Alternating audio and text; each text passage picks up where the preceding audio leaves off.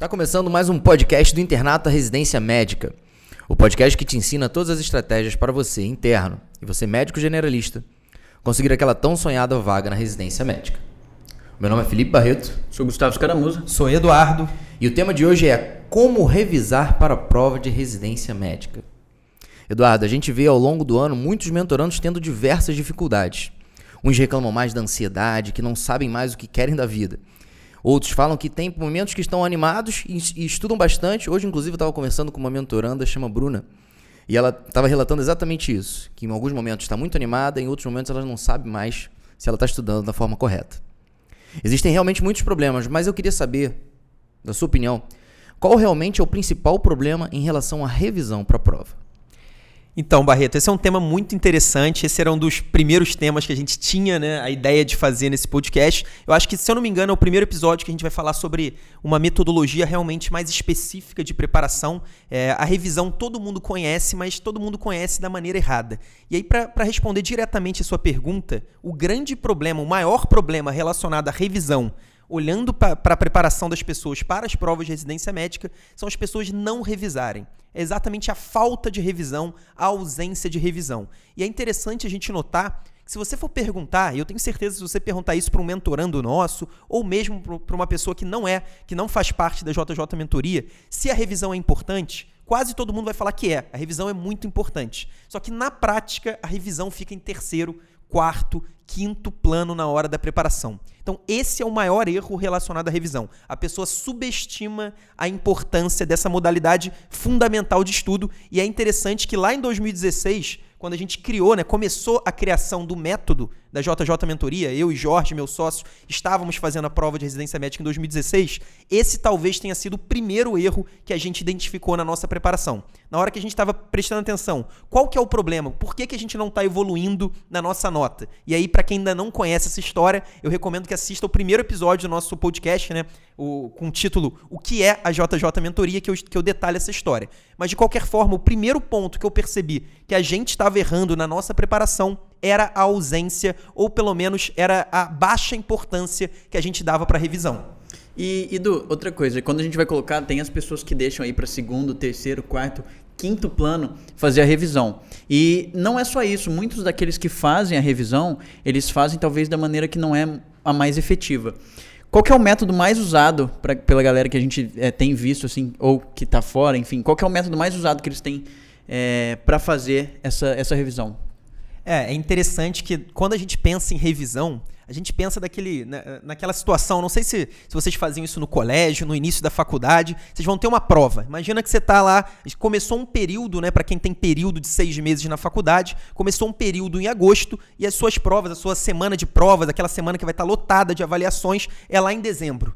E aí a pessoa vai ficar estudando em agosto, setembro, estudando um pouquinho. Chega lá, faltando duas semanas para a prova, a pessoa começa a pensar: não, tá na hora de eu revisar aquilo que eu vi lá em agosto. Então, essa é a revisão que as pessoas fazem. As pessoas estudam por 90% do tema e elas pegam 10% do tempo delas, lá a reta final, e começam a revisar. Então, vocês com certeza, a gente está gravando esse episódio aqui é, no finalzinho de, de outubro, a gente está no momento que as pessoas começam a ficar desesperadas para revisar. É, Eduardo, como que eu reviso? Qual, qual, qual conteúdo que é, o, que é o que eu preciso revisar agora? Na verdade, a revisão, e vocês sabem muito bem disso, ela deve começar no dia seguinte do seu início do estudo. Então, esse é um ponto fundamental. Não existe você ficar 90% do seu tempo estudando assuntos novos, pegando só informações e conteúdos novos e é, colocar a sua revisão, é, confinar a sua revisão naquele finalzinho, naquela reta final. Esse é um grande erro. Talvez, se eu falei que o maior erro é a pessoa não revisar, o segundo maior é ela achar que está revisando fazendo isso. Ela não está revisando, não vai adiantar.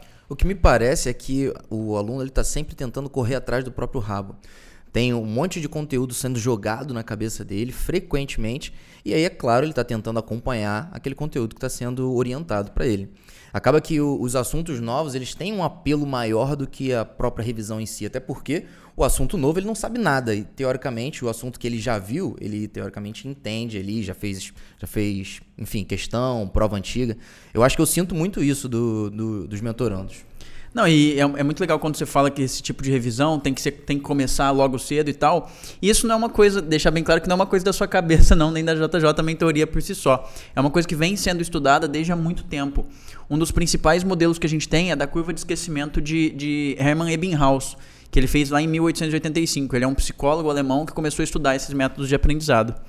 E na curva, vou até depois pedir para o Fernando colocar isso aí na, na tela para todo mundo conseguir entender do que, que eu estou falando, é, gente, ele tem uma curva de retenção por tempo, né? Onde o eixo, o eixo como vocês tão, vão ver aí na, na tela, no eixo Y é a, a, retenção do conteúdo e no eixo X seria o tempo. A gente, suponhamos que a gente teve uma aula agora.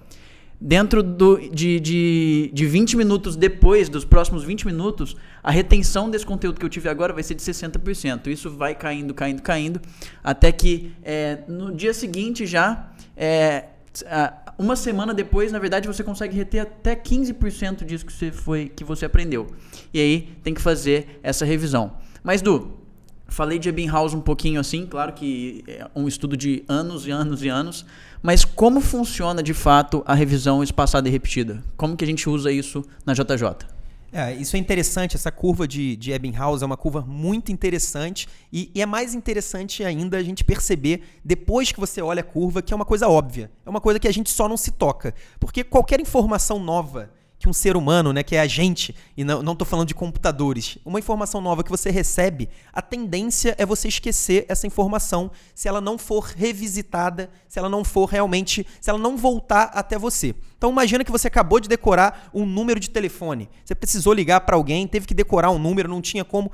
A sua única maneira foi gravar esse número de telefone. Com certeza esse número vai ser perdido. Você não vai lembrar desse número, talvez em 20, você falou em 20 minutos, provavelmente em 5 minutos você já não lembra desse número de telefone.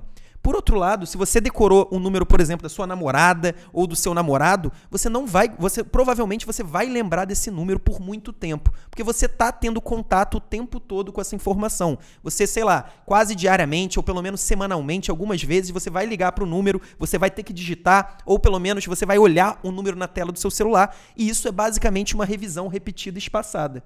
É, quando a gente fala em revisão repetida e espaçada, a gente pode entrar num nível de complexidade muito maior e aí vocês sabem, vocês vocês é, com certeza fizeram aí uma revisão de estudos científicos sobre o tema, mas pensando é, de uma maneira bem simples, e a gente sempre gosta da simplicidade, é exatamente isso: é você repetir um conteúdo de forma espaçada. Então você viu, no, no caso, puxando para a prova de residência médica, você acabou de estudar infarto hoje você tem que voltar a ler infarto, você tem que voltar a ler pelo menos os principais conteúdos. Claro que você não vai estudar de novo da mesma maneira, esse é outro erro. A gente estava falando de alguns erros que as pessoas cometem. As pessoas acham que a revisão é um segundo estudo exatamente igual. Claro que não, depois a gente vai falar mais ou menos sobre o método de revisão, mas de qualquer forma, você precisa voltar a ver o assunto de, de infarto. Então, esse que é o espaçamento. Você vai repetir de forma espaçada. E claro que você vai espaçando cada vez vez mais. Então, se você já decorou, é, na primeira vez que você memorizou o número da sua namorada,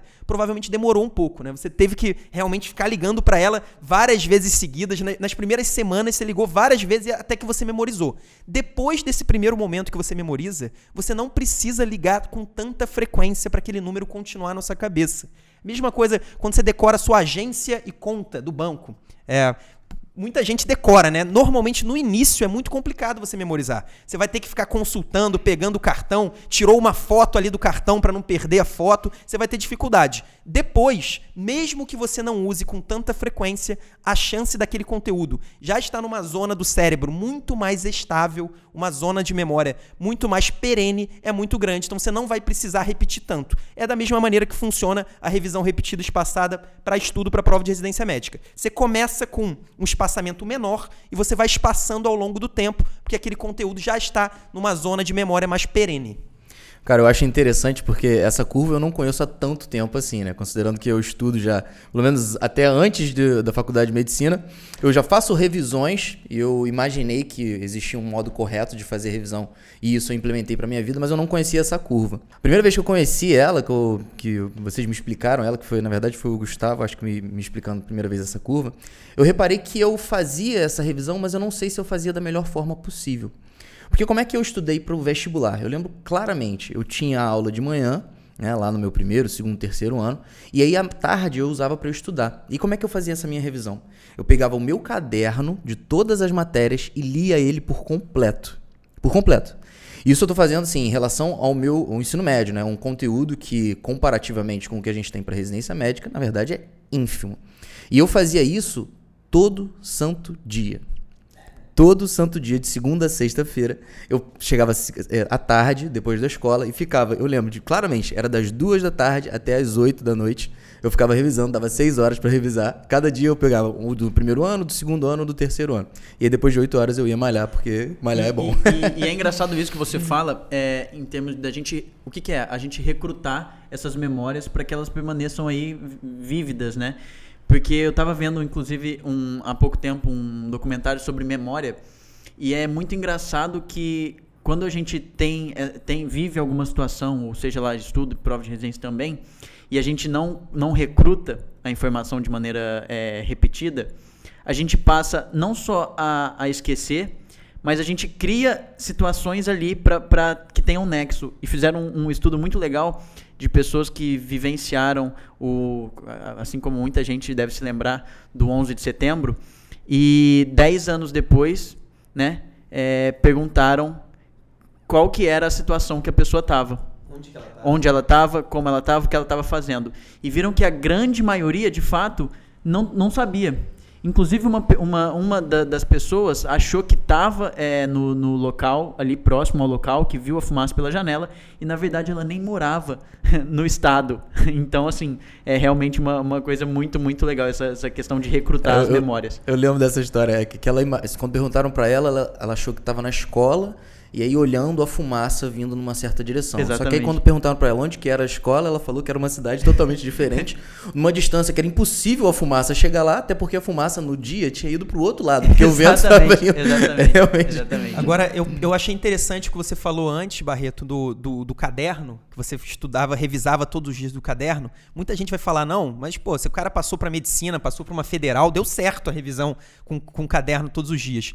Gente, sempre existe um jeito mais fácil, mais produtivo, um jeito ótimo de fazer uma coisa e um jeito mais difícil. Não quer dizer que o jeito mais difícil não funcione. Se você revisar todos os dias todos os assuntos, se isso for possível, com certeza vai funcionar. Então isso é interessante que às vezes a pessoa fala: "Não, mas eu estudei sempre de uma maneira e, e deu certo para mim". Nem sempre o que você precisava antes vai ser o que você vai precisar depois para atingir os seus objetivos. Eu até estava lembrando, eu conversei essa semana com um amigo meu que ele, que ele vai para Assunção, no Paraguai. E aí ele estava com dificuldade de achar passagem de avião, estava muito caro. Ele falando: Não, eu vou de carro. Vou de carro para Assunção. Dá para ir para Assunção de carro? Dá para ir. Ele falou que são 23 horas do Rio de Janeiro, direto. Aí ele vai parar em Foz do Iguaçu. É possível você ir para Assunção de carro, mas de avião é muito mais fácil. Então, nem sempre a maneira mais difícil não quer dizer que não funcione. E aí, pegando esse gancho, é, até porque eu tenho certeza que um dos nossos assuntos vai ser os materiais, eu já vou aproveitar agora o gancho para falar sobre isso. É, quais são os materiais? Porque você falou do caderno, e sem dúvida nenhuma, a maneira mais famosa, mais popular de se revisar é através do caderno. Quase todo mundo revisa através do caderno. Eu, que sempre fui uma pessoa que não fiz caderno, eu não tinha essa possibilidade. Então, eu nunca fiz caderno. Não quer dizer que é ruim fazer caderno, não. Eu nunca gostei de fazer. Mas, de qualquer jeito, o caderno não é o pior método de revisão. Também não é o melhor. O, o que eu falei que seria o pior, eu falei agora há pouquinho, que é exatamente você estudar de novo. Você fazer exatamente a mesma coisa que você fez para estudar, para revisar. E, e, aí, por que, que o caderno não é tão ruim quanto isso? Porque o caderno, na teoria, são os assuntos mais importantes daquele tema. Então, se você está estudando infarto, você vai colocar lá os pontos mais importantes sobre infarto que você viu na aula. O grande problema nisso do caderno é que você vai fazer da sua cabeça. Então você vai avaliar na hora, com a ajuda do seu professor, quais são os tópicos mais importantes daquela aula e vai anotar. Então, o caderno depende de uma clareza muito grande do aluno no momento da aula. Então, o grande problema é exatamente esse. Não quer dizer que o caderno é ruim, mas o caderno é perigoso porque você depende demais da sua própria capacidade de identificar os tópicos mais importantes. E aí, com certeza, uma pessoa vai, vai me ouvir falando isso, mas e aí? O que, que eu faço? Você falou que não é para eu estudar de novo, não é para eu usar o caderno. O, qual que é a outra alternativa? Existe uma maneira de você ter certeza sobre quais são os tópicos mais importantes sobre cada assunto. Então tem uma maneira, se você olha essa maneira, você tem certeza quais são os subtópicos mais cobrados sobre infarto, quais são os subtópicos mais cobrados sobre asma, sobre DPOC, que é exatamente através das questões antigas de prova de residência médica. Qual que é o seu objetivo quando você está estudando para a prova de residência médica? É você ser aprovado na prova de residência médica, você ter um grande desempenho na prova. Então, não existe maneira mais óbvia e mais subutilizada do que as questões para você saber quais são os tópicos que merecem a revisão. E exatamente por isso, a melhor maneira de você revisar é através do efeito teste, é através das questões antigas. No nosso caso, a gente usa os flashcards também. Os flashcards têm o mesmo problema do resumo, então depende de quem está fazendo o flashcard. Se você não souber colocar os tópicos certos no flashcard, ele vai acabar tendo o mesmo efeito ruim do resumo. Se você souber, ele vai ser excelente, ele vai ser praticamente igual às questões. E aí a gente já falou, talvez, em alguns outros episódios, mas é interessante notar que o efeito teste não é só o melhor método de revisão para a prova de residência médica, é para qualquer coisa que você vai aprender. Então, se você quer melhorar como médico, se você quer realmente solidificar conhecimento médico prático, não existe nenhuma maneira melhor do que você praticar, do que você fazer o efeito teste. E no caso da medicina, seria você praticar a medicina. Você participar da prática do seu internato, você pegar um plantão como acadêmico, ou para o médico recém-formado, pegar um plantão em que ele tenha pelo menos algum acompanhamento, ele realmente pratique aquilo. A gente já citou é, é, aprendizado de línguas estrangeiras também, que sem dúvida nenhuma você vai aprender, você vai solidificar solidificar muito mais os conceitos, os conteúdos através da prática. Isso serve não só para a prova de residência médica, mas para qualquer coisa. Eu acho interessante que você falou sobre treinamento. E apesar de nós sermos médicos e estamos acostumados a estudar com materiais de medicina, nós somos pessoas que vivemos em mundos de, num mundo formado de pessoas. Então a gente pode utilizar conceitos que são de fora da medicina para aumentar a nossa performance na, no, no nosso estudo. E aí, quando você fala sobre treinamento, eu lembro muito do, da taxonomia de Bloom, que é uma metodologia de estudo, e ele faz não uma curva de retenção, mas pelo menos uma, um percentual, uma proporção da quantidade de conteúdo que você retém depois de fazer um tipo de estudo. E é clássico quando ele diz que, por exemplo, quando você assiste uma videoaula ou discute com os amigos, você tem uma certa retenção. Mas e ela vai gradativamente subindo à medida que você vai tendo uma coisa um pouco mais ativa, por exemplo, ensinando ou até mesmo praticando no dia a dia. Acho muito bom, por isso mesmo que, que eu acho interessante a gente conseguir fazer as questões e fazer prova, prova antiga. Mas existe ainda uma dúvida. Lembra que eu falei para você que eu estudava todo dia a mesma coisa? E aí, para completar, beleza, a gente já falou sobre material importante. Agora, com qual frequência? Porque estava certo isso que eu fazia? De todo dia fazer a mesma coisa? É, então, quando a gente fala de frequência, de periodicidade, esse é um dos tópicos que mais perguntam pra gente no Instagram, você sabe. Eduardo, tudo bem, já tô começando a fazer a revisão repetida espaçada. Mas quantas vezes eu preciso revisar? Quando que eu preciso revisar cada tema da medicina? E aí, claramente a gente precisa separar o que, que é o método ideal do que, que é o método possível de ser feito. O ideal é que você revise todos os temas várias vezes. Então, em uma semana, em duas semanas, você deveria revisar, revisitar os conteúdos que você, que você aprendeu, que você dominou, pelo menos três ou quatro vezes. Isso para você ter um grau de retenção muito alto. Mas se vocês prestarem atenção, obviamente é impossível, é totalmente impossível você fazer isso para todos os assuntos da medicina. Então, a gente tem, não sei nem quantos assuntos da medicina existem, né? É, é uma infinidade de assuntos. Se você tentar em um ano, mesmo que você comece no quinto ano a estudar, em dois anos, você estudar e revisar várias vezes todos os assuntos da medicina, você não consegue andar. Você simplesmente vai conseguir só estudar uma parte pequena do conteúdo. Então, por isso que existe o que a gente chama da equidade. Gustavo conhece bem o, o princípio do SUS da equidade, que é exatamente você tratar diferentes pessoas diferentes. No caso do SUS, é você é, ter uma atenção especial, ter acesso facilitado a pessoas com condições socioeconômicas piores do que as pessoas que teriam possibilidade é, de, por exemplo, ter um plano de saúde ou usar a medicina particular. Já no caso da revisão, o que, que significa isso? A gente vai tratar temas com importâncias diferentes de maneira diferente. Então, significa que se, se o infarto cai muito mais do que vasculite, você vai revisar de uma maneira muito mais cuidadosa, com muito mais frequência e menos espaçamento o infarto do que a vasculite. E assim por diante. E aí, claro, a pessoa vai falar: nossa, mas meu estudo vai ficar muito complexo. Claro que vai aumentar um pouco a complexidade, mas vai ter um grau de retenção muito maior do que aquela pessoa que vai pegar a medicina, vai dividir. Eu tenho 50 semanas no ano para estudar, eu tenho 100 assuntos dois assuntos por semana, não vou revisar nada. Tenho certeza que você vai estar muito na frente dessas pessoas e não se engane. Essas pessoas são a maioria. E você falou que, que a gente usa esses métodos para fazer a revisão e tudo mais, de colocar, dividir, como é que a gente faz. A gente na nossa plataforma tem o MedQ e que usa a inteligência artificial para fazer isso. Como é que funciona um pouquinho em relação à revisão com questões nesse aspecto? É, basicamente a gente percebeu que essa coisa da, da revisão espaçada, colocando um peso diferente para cada assunto, tornaria muito complexa e muito difícil para o próprio mentorando programar as suas revisões. E o que, que a gente pensou? Por que não utilizar a inteligência artificial para nos auxiliar? E a gente procurou o pessoal do Medq, que são nossos parceiraços aqui dentro da mentoria, e a gente tem uma plataforma de revisão. E aí, basicamente, o, na verdade, tem um algoritmo bem complexo envolvido, mas simplificando ao máximo, o algoritmo vai levar em conta a importância do tema para as provas de residência médica, a incidência do assunto nos últimos anos, e aí até 2019 a gente usava a, a incidência geral do assunto. Então, o que, que cai mais nas provas de residência médica do Brasil? Infarto ou vasculite? A partir de 2020, não. A gente vai usar a incidência específica de cada prova. Então, às vezes, a prova da USP cai mais infarto do que vasculite, mas na prova da UERJ pode cair mais vasculite. Então, a gente vai individualizar de acordo com a instituição. Esse é um dos critérios, o peso do assunto na prova de residência médica. O segundo critério é exatamente a sua, o seu aproveitamento em cada tema. Então, se você, Gustavo, não sabe absolutamente nada de infarto e o Barreto já sabe tudo de infarto, faz muito mais sentido você revisar mais infarto do que ele. Então, a gente individualiza o processo de revisão e torna ele muito melhor, muito mais produtivo. E é, eu acho que, que é, inclusive o Medic, a gente está sempre evoluindo, né, junto com a plataforma e tem realmente ficado muito, muito legal essa, essa parte de usar a inteligência artificial para conseguir selecionar os assuntos que são mais importantes.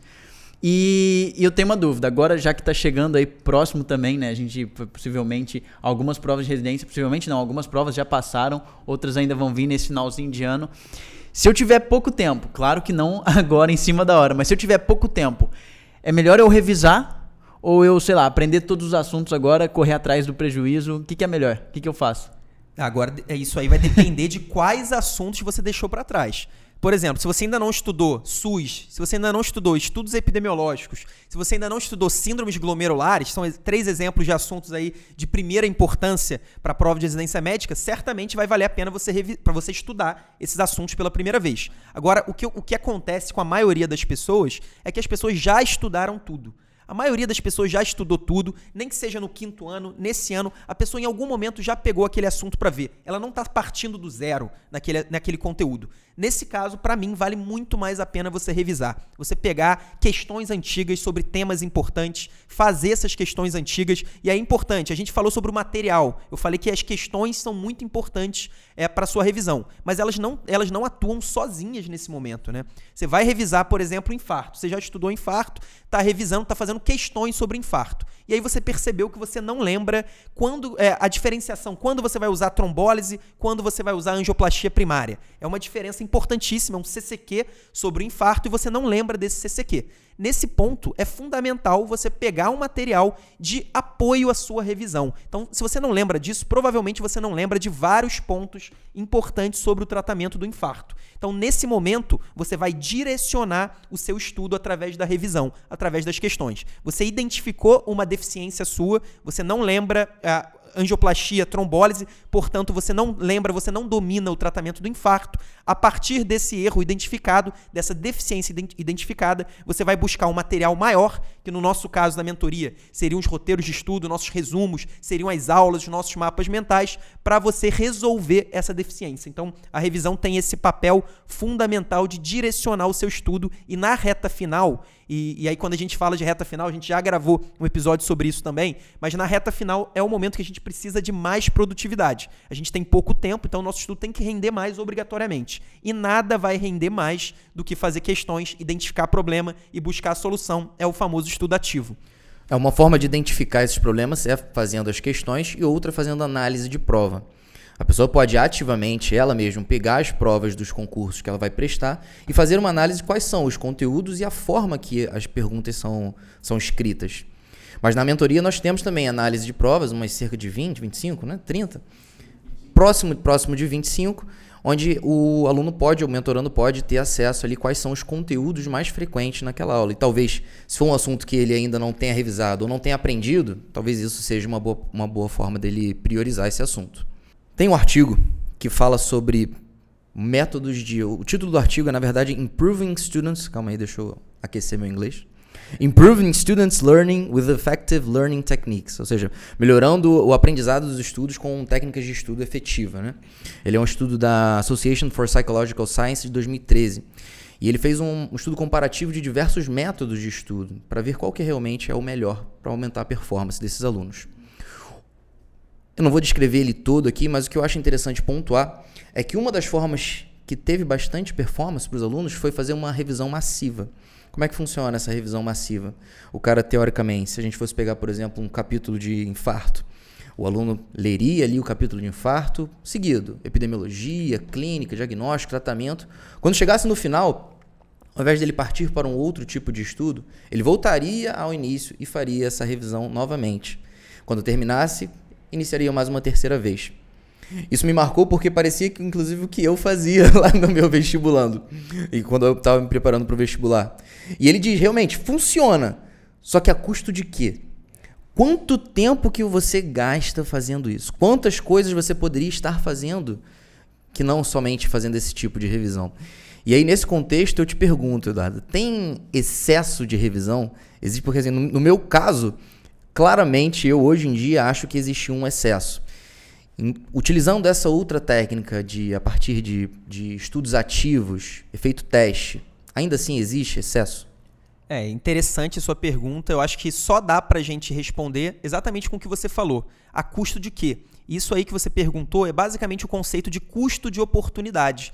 Então, se você está revisando todos os dias infarto, por exemplo, já vamos continuar no nosso exemplo, eu tenho certeza que você vai chegar lá na hora da prova, vai acertar todas as questões da vida que caírem sobre o assunto. Só que o custo de oportunidade desse, dessa sua metodologia é que você deixou de estudar e revisar diversos outros tópicos, diversos outros temas de grande importância. Então, o, o grande ponto para a gente saber se há ou não o excesso de revisão é um planejamento. O seu planejamento tem que cobrir todo, um estudo, né? O estudo pela primeira vez de todos os assuntos mais cobrados em prova de residência médica, e aí eu tô falando de pelo menos 90 assuntos, isso a gente pensando num estudo extensivo, né? De um estudo de no mínimo um ano. Então, o seu planejamento tem que cobrir esses assuntos e também ele tem que cobrir a revisão dos principais assuntos. E aí, desses 90, eu diria que pelo menos uns 60 tem que ser revisados algumas vezes, pelo menos três vezes ao longo do ano. E aí o excesso seria exatamente quando o seu processo de revisão te prejudica cumprir esse planejamento.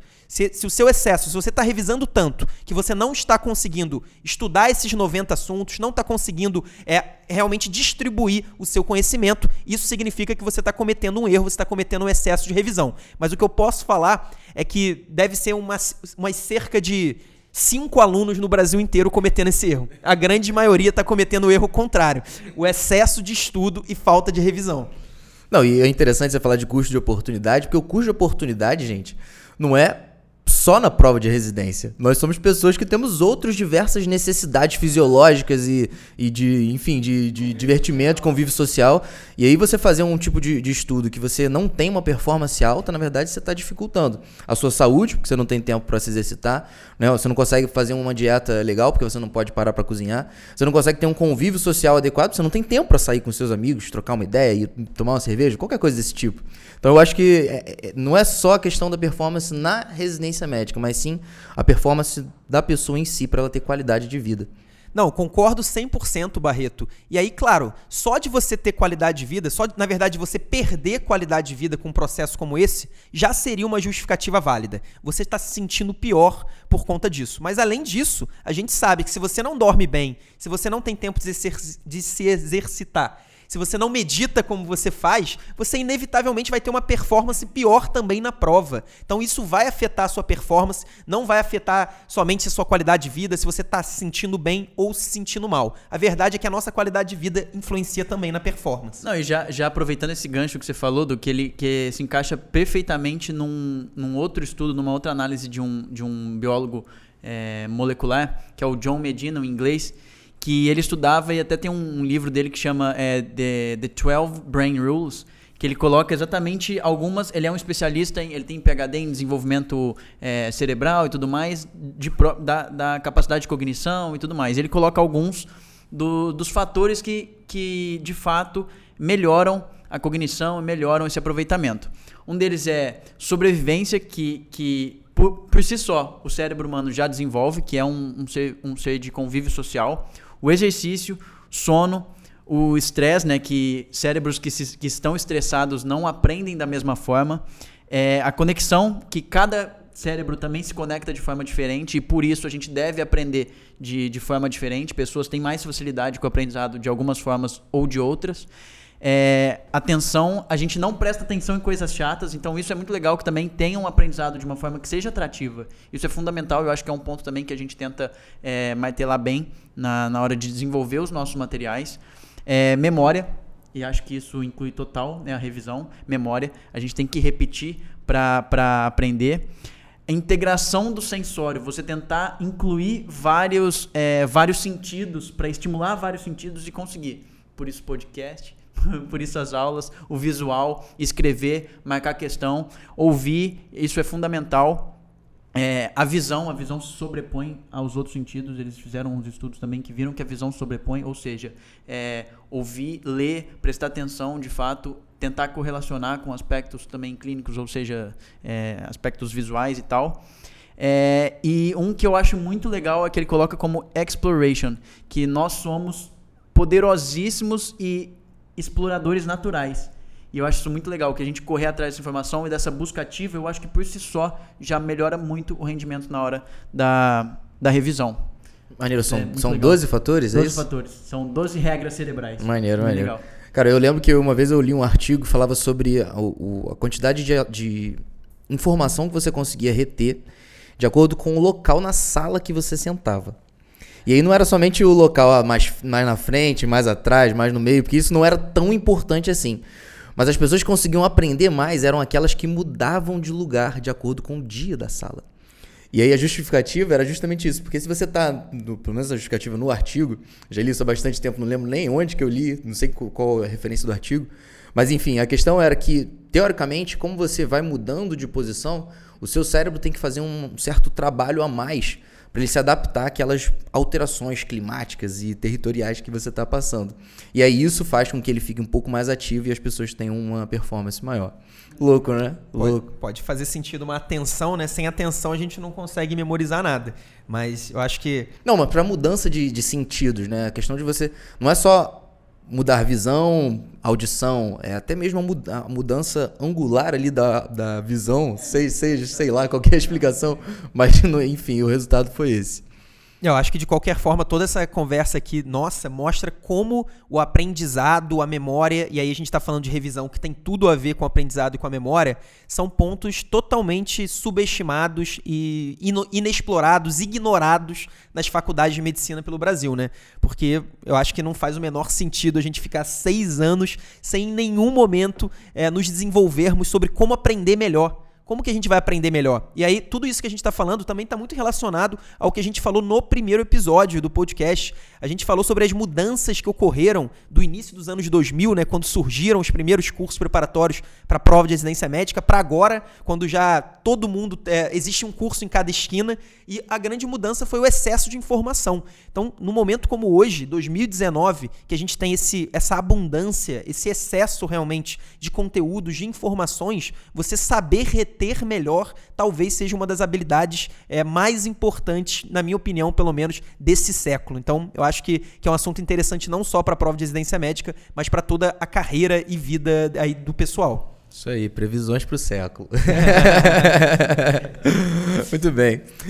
Edu, em suma, cara, qual que é a recomendação que você daria para alguém que vai começar a estudar ano que vem e quer incluir a revisão de seus estudos.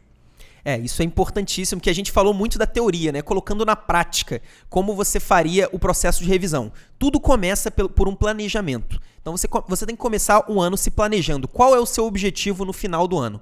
Vou, vou pensar aqui numa pessoa de sexto ano ou um médico já formado que vai fazer a prova de residência médica no final de 2020. Então o cara vai fazer prova em dezembro de 2020, vai começar a se preparar em janeiro. Tudo começa com planejamento, primeiro o cara vendo qual que é o objetivo. Se o objetivo dele for uma prova dificílima, uma prova concorrida, ele vai obrigatoriamente ter que ter uma dedicação acima da média, ou ele tem ou ele é uma pessoa que naturalmente tem uma facilidade acima da média para estudar e para desempenhar em prova em provas de uma maneira geral. Então começa com ele determinando o objetivo e a partir do seu objetivo, ele vai determinar qual que é o tempo disponível que eu tenho para estudar. Então ele precisa saber disso. Qual que vai ser a prioridade da vida dele naquele momento? Ele não pode começar janeiro, fevereiro, não sabendo se a prioridade dele é o internato, é o estágio que ele vai pegar, é a oportunidade que surgiu ali no meio do ano ou a preparação para a prova de residência médica. Ele tem que saber qual que é o nível de prioridade que ele vai dar para a preparação e a partir daí ele vai determinar quanto tempo ele tem disponível. Nesse tempo disponível, ele vai incluir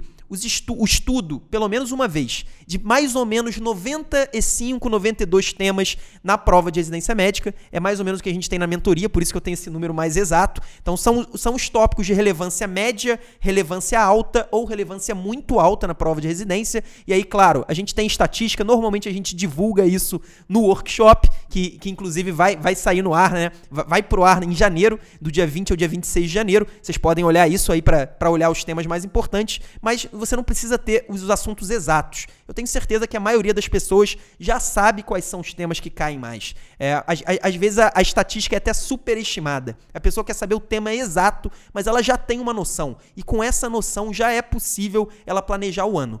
E além do, do planejamento, do estudo desses 90 temas, a pessoa tem que se planejar para revisar esses assuntos.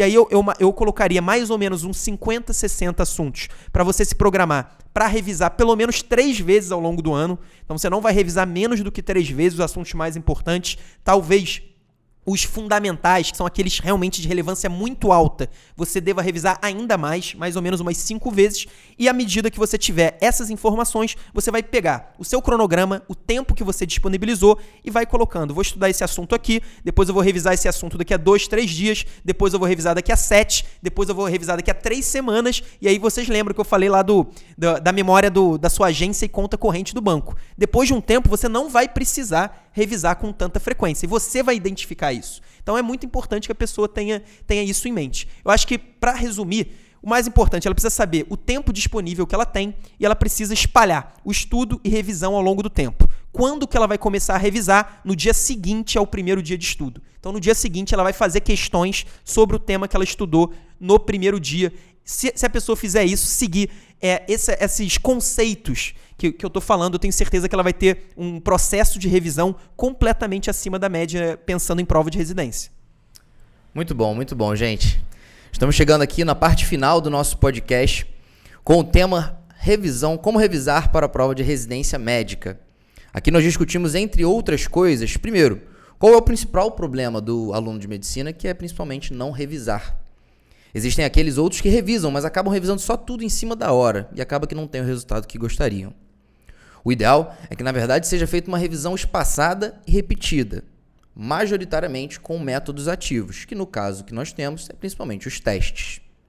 Não adianta nada também a gente ficar achando que vai revisar tudo, um monte de coisa, sem viver a nossa vida, que é bem grande.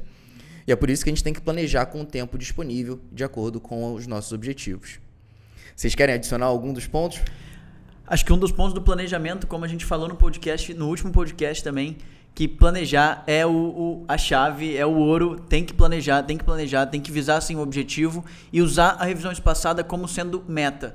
E meta, meta a gente tem que cumprir para conseguir chegar. É como a história que eu tinha falado, que quando a gente quer subir uma escada, a gente quer chegar lá em cima, mas a gente não consegue se a gente for degrau a degrau. Acho que esse é o ponto mais importante. Acho que isso vale um reforço. E aí eu também queria finalizar que uma das sensações mais frequentes que os alunos têm, e aí eu vou dizer para eles que não é uma sensação, uma realidade, é aquela sensação, entre aspas, que você não lembra nada do que você estudou semana passada. Hoje a gente provou que na verdade não é uma sensação, é a realidade. É a realidade. E só existe uma maneira de você mudar isso revisando. Você vai lembrar de tudo que você estudou? Claro que não. O Gustavo falou aí, o, a, o percentual, na verdade, retenção, inevitavelmente ele tende a ser baixo. Mas se uma pessoa tem um, um, um percentual de 1% e você tem um, um percentual de 40%, isso faz toda a diferença. Então, a única maneira de você não esquecer pelo menos os assuntos mais importantes que você estudou nas semanas passadas é você revisando. Beleza, Garela, é isso mesmo.